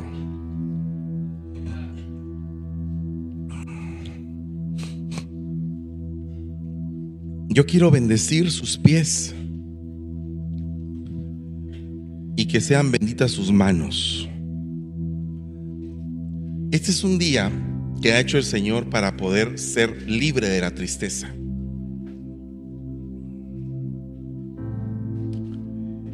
Y le voy a contar, hace unos días, ya venía yo hace ya varios meses entendiendo acerca de que el enemigo quiere entristecer al pueblo. Y precisamente a mí me sucedió un acontecimiento muy hermoso hace unos días y pude entender cómo Dios cambia la tristeza en alegría así. Y cuando lo entendí viendo ese acontecimiento, dije, oh Señor, definitivamente es necesario que esto sea ministrado a tu pueblo. El Señor me lo puso en el corazón de que toda tristeza iba a salir específicamente por cosas que usted mismo no puede resolver. Porque la tristeza viene de, la frustración de que hay cosas que no se pueden resolver. Pero cuando tú reposas en el Señor, lo que tú no puedes hacer, tus ojos van a ver que Dios lo va a hacer. Vamos a cantar un momento al Señor, vamos a deleitarnos en Él y después vamos a recoger los diezmos y las ofrendas y en esta ocasión los quiero ministrar yo. Amén. Si no hay espacio para los dones porque nos ha avanzado el tiempo, no importa, pero yo creo que la profecía ya fue dada. Entonces lo que necesitamos es danzar de la alegría de que Dios ha hecho la obra. Amén. Así que vamos a danzar un momento, después nos vamos a sentar, recogemos las ofrendas y ya nos podemos ir o quedarse para el siguiente servicio donde vamos a continuar hablando acerca de esto hasta que quede todo libre. Amén.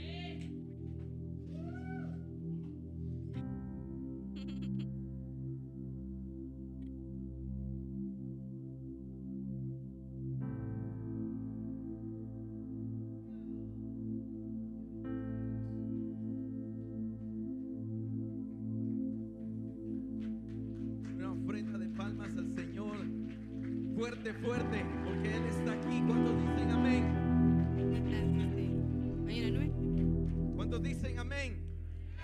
Yo quiero que usted utilice sus manos y sus palmas y que diga conmigo, Cristo vive. Todos.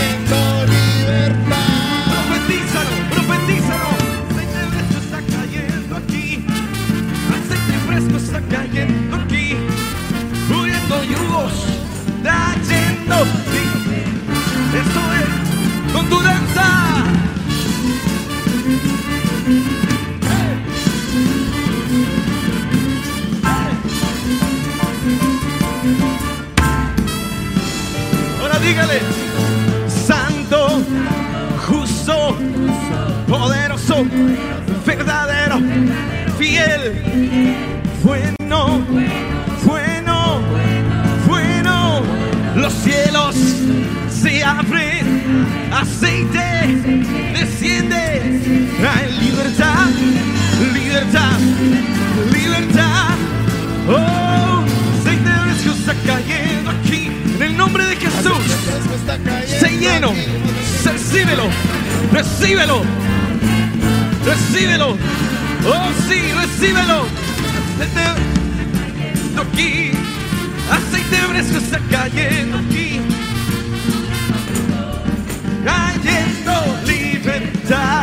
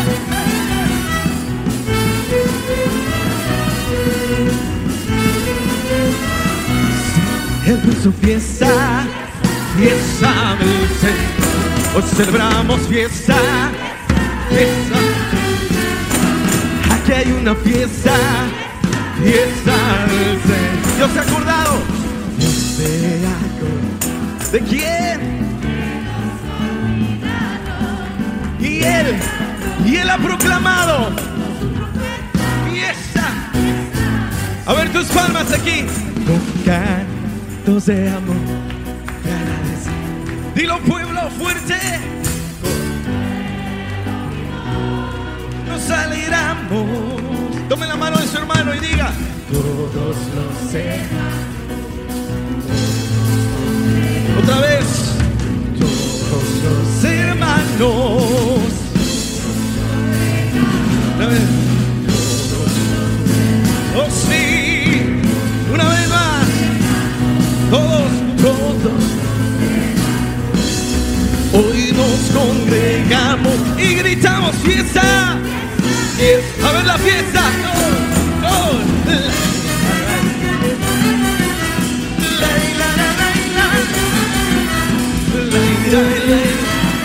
Hay gozo.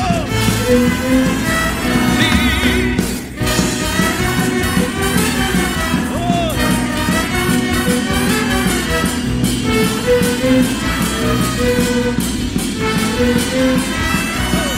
El pulso fiesta, fiesta. Aquí hay una fiesta. Celebramos fiesta, fiesta del Señor.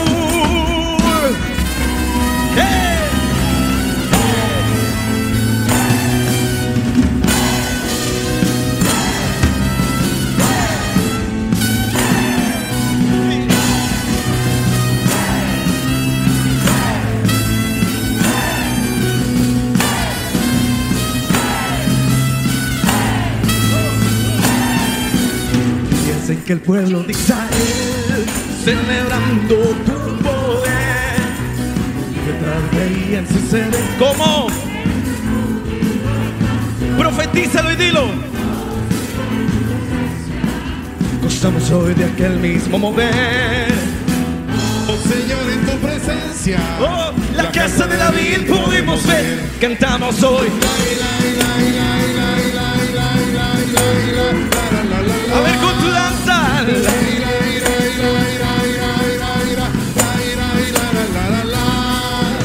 Prometiste la restauración del lugar de adoración Y nos escogiste por amor ¿Cómo? como eterna tus manos y dile Oh Señor, en tu presencia. lo que hoy llena nuestro corazón. Oh Señor, en tu presencia. Oh, el vino que deleita nuestro ser y cantamos hoy la la la la la la la la la la la la te alabamos Señor te cantamos a ti gozo Jehová levantamos un culto celebra con gozo que vive Jehová oh la vida la la la la la la la la la la la y la iglesia Una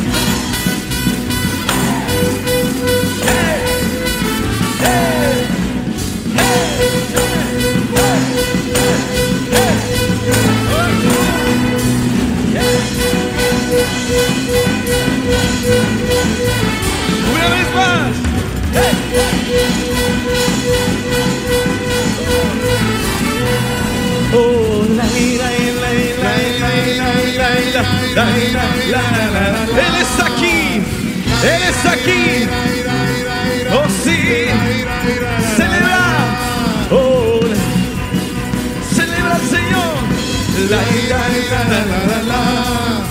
La la. La la la la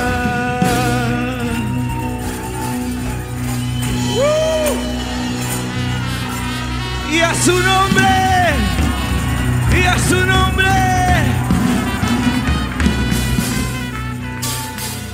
La ira, la ira, la ira, la ira, la ira, oh, la ira, la ira, oh sí, la ira, la ira. Eres la, la, Ahora todos. Eres Jehová mi Dios, Rey Señor de la tierra. Todo tu pueblo y canta y dirige su alabanza de altísimo Jehová. Dígale, todo tu pueblo y canta y dirige su alabanza. Otra vez. Eres Jehová mi Dios, Rey, Señor de la tierra. todo San Francisco dirige su alabanza de altísimo Jehová. ¿Está listo? Todo tu pueblo y danza. Ahora va a subir su voz diciendo al que-. Jehová. Grande es Jehová. Fuerte. Jehová. Grande es Jehová. Dígalo fuerte.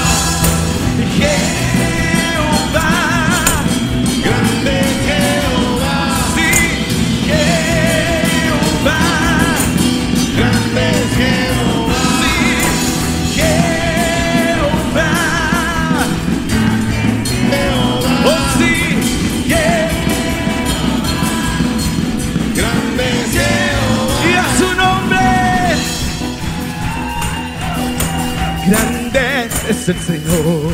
Maravilloso. Sus prodigios y en la fuerza de su mano hay poder y en la fuerza de su mano hay poder para vencer una vez más. grande es el Señor maravilloso sus prodigios y en la fuerza de su mano hay poder La fuerza.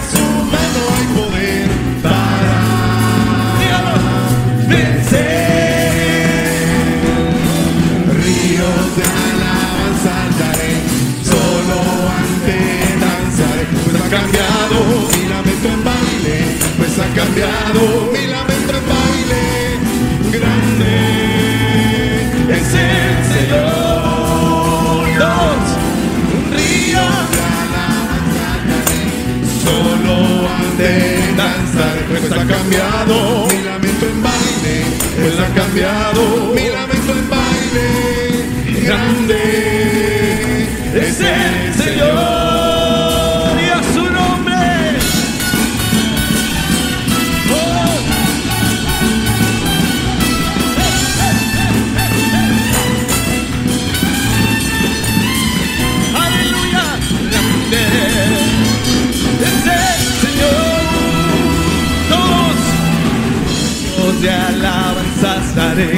solo ante el danzaré. Pues ha cambiado mi lamento en baile. Él ha cambiado. Mi lamento en baile. Fuerte, dígale. Grande es el Señor. Una vez más. Es el Señor, es el Señor. Grande, grande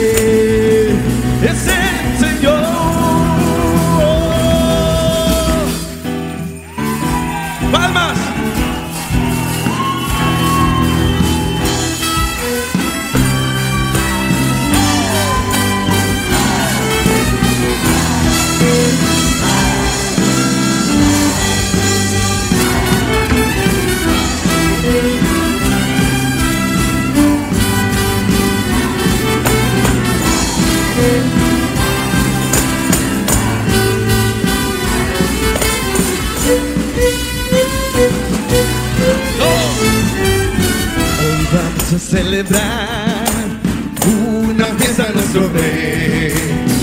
Y el Señor descenderá con su gloria y poder. Hoy vamos a celebrar una fiesta a nuestro rey. Y el Señor Y el Señor descenderá con su gloria y poder. Ahora todos cantemos juntos, ante el Señor nuestro Dios. Cantemos juntos, Lanzando ante el Señor nuestro Dios. cantemos juntos. ¿A quién? Lanzando ante el Señor nuestro Dios. Cantemos, danzando Ante el Señor nuestro Dios.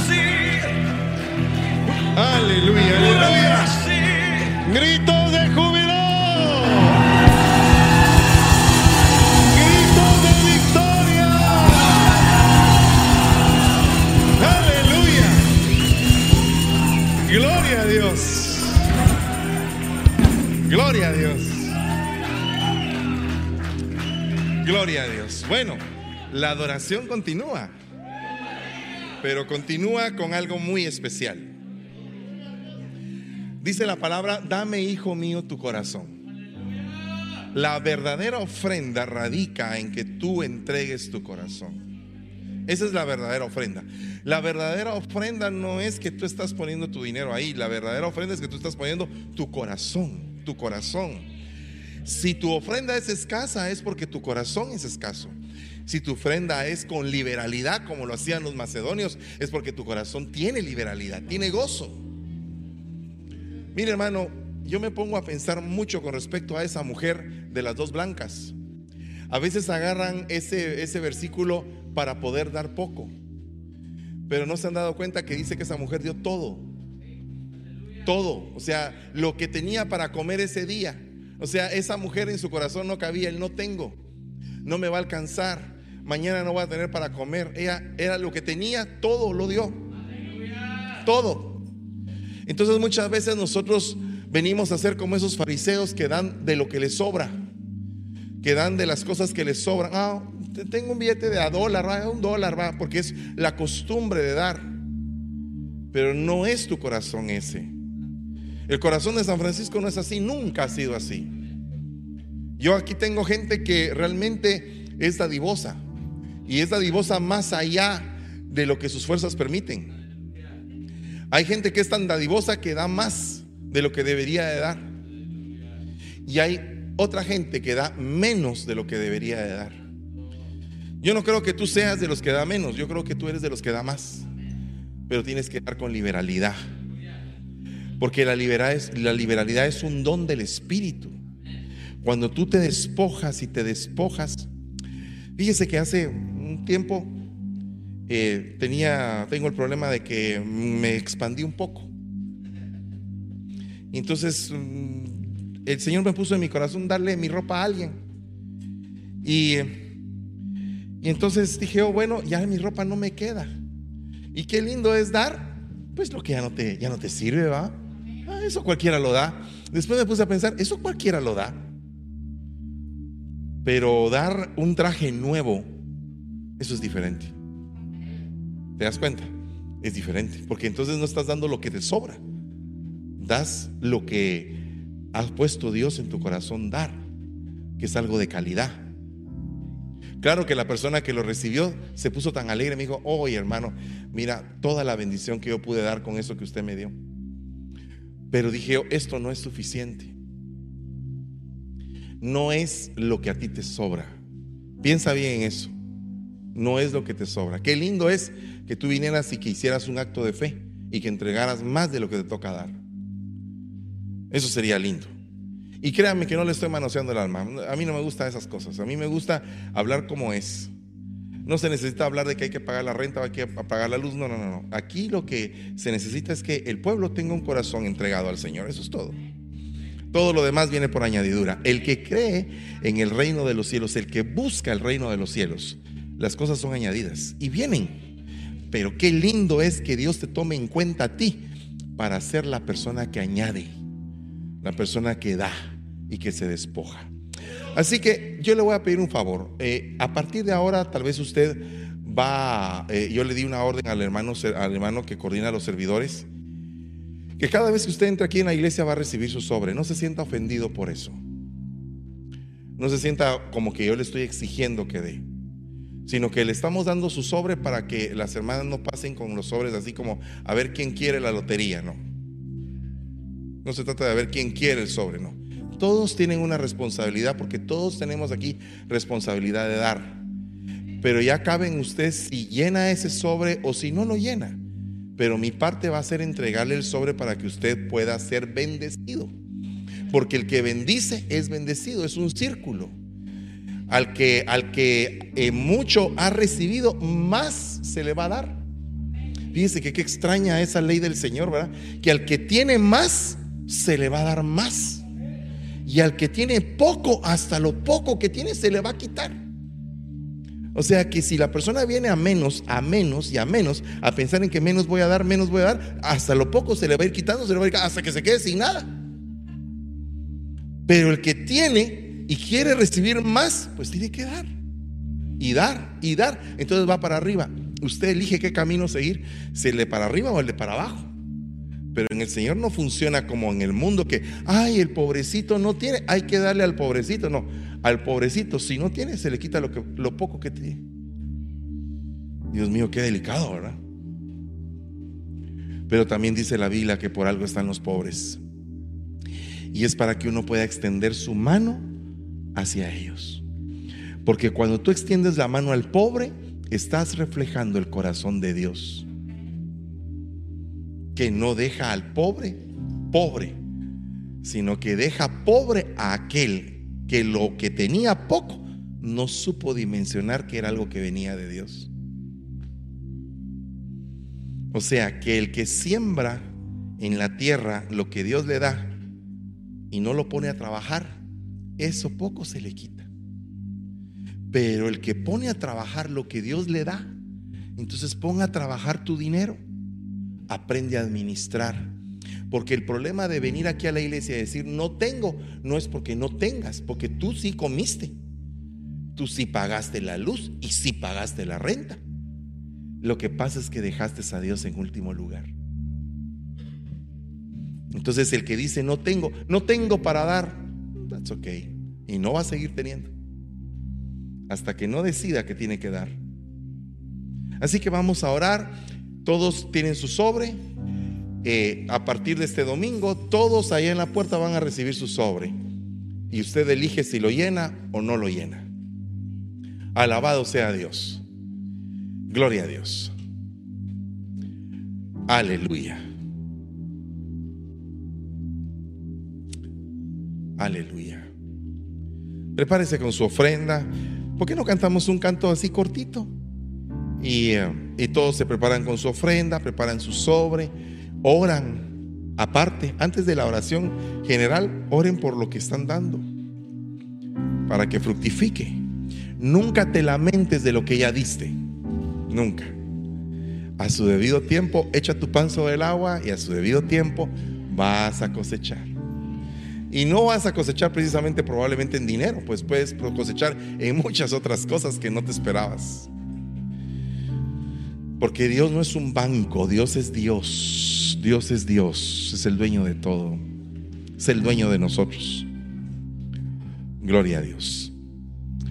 Padre que estás en el cielo, te damos gracias, Señor. Bendecimos esta ofrenda, este diezmo que principia el mes de marzo, Señor. Yo te ruego, Padre, que este diezmo y esta ofrenda fructifique en gran manera y que coloques en tu pueblo el deseo, el anhelo de honrarte, como un hijo honra a su padre. Pon el deseo y el anhelo, Señor, en todos nosotros de honrarte siempre con lo que recibimos en el nombre de Jesús. Y bendecimos al dador alegre y declaramos que se desatan los ríos de bendición sobre tu pueblo en el nombre de Jesús.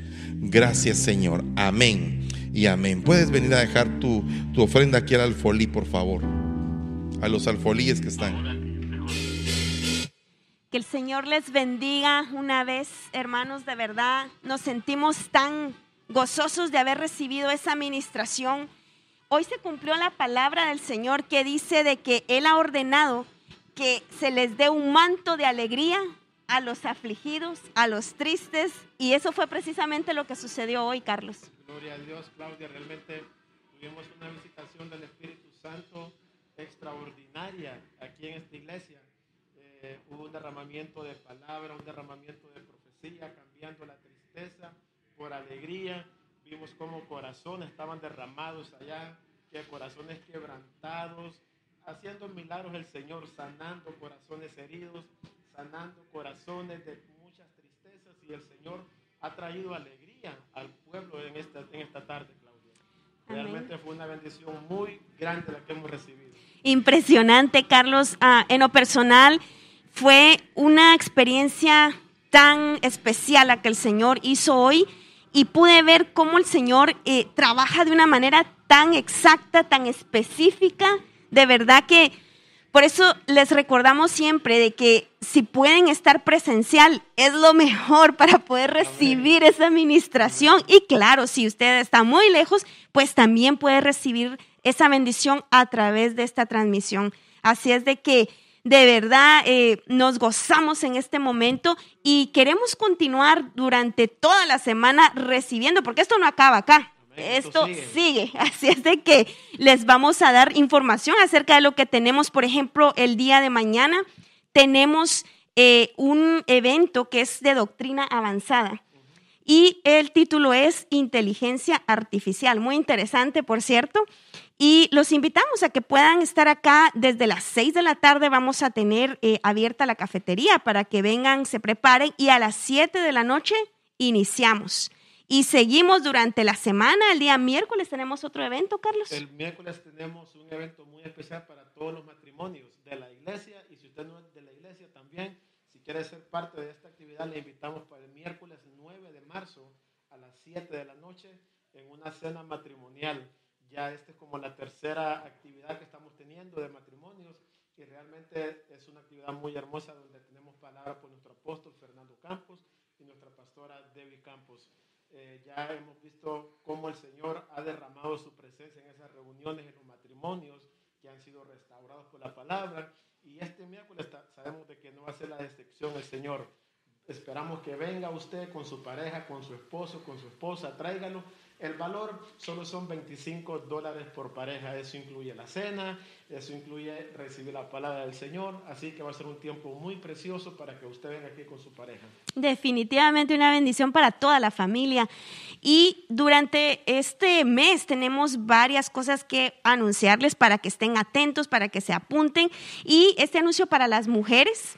Las mujeres vamos a tener nuestro próximo desayuno de Déboras. Así es de que este sábado 19 preparemos nuestro corazón y mujeres que están cerca del área, vamos a estar en novato, así de que apúntese, llame si necesita información y esté pendiente porque esto sigue, estamos eh, en un momento donde el Señor está trabajando tanto, Carlos, con actividades, con cosas donde cada vez el Señor nos edifica, nos llena y, es algo maravilloso todo lo que el Señor nos está permitiendo experimentar. Amén.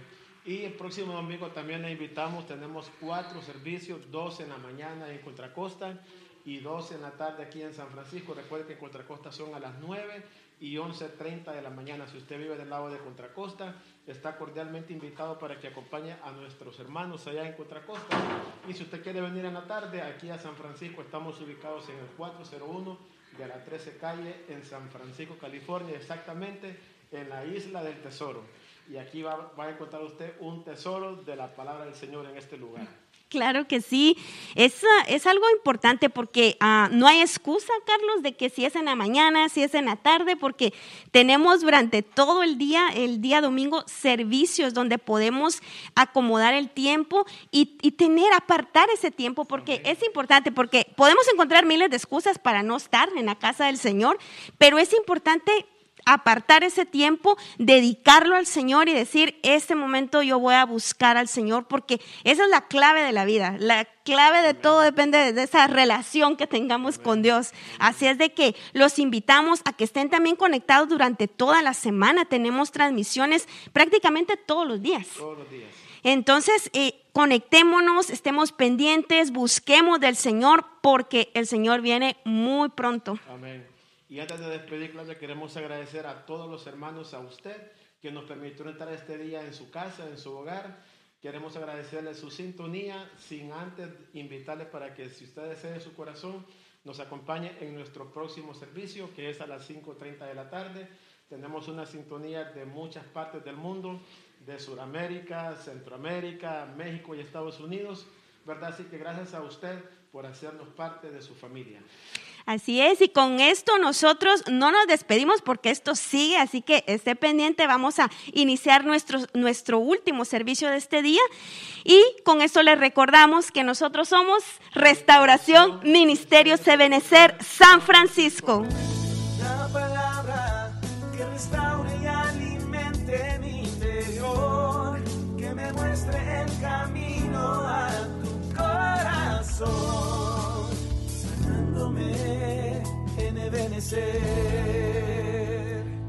Restauración.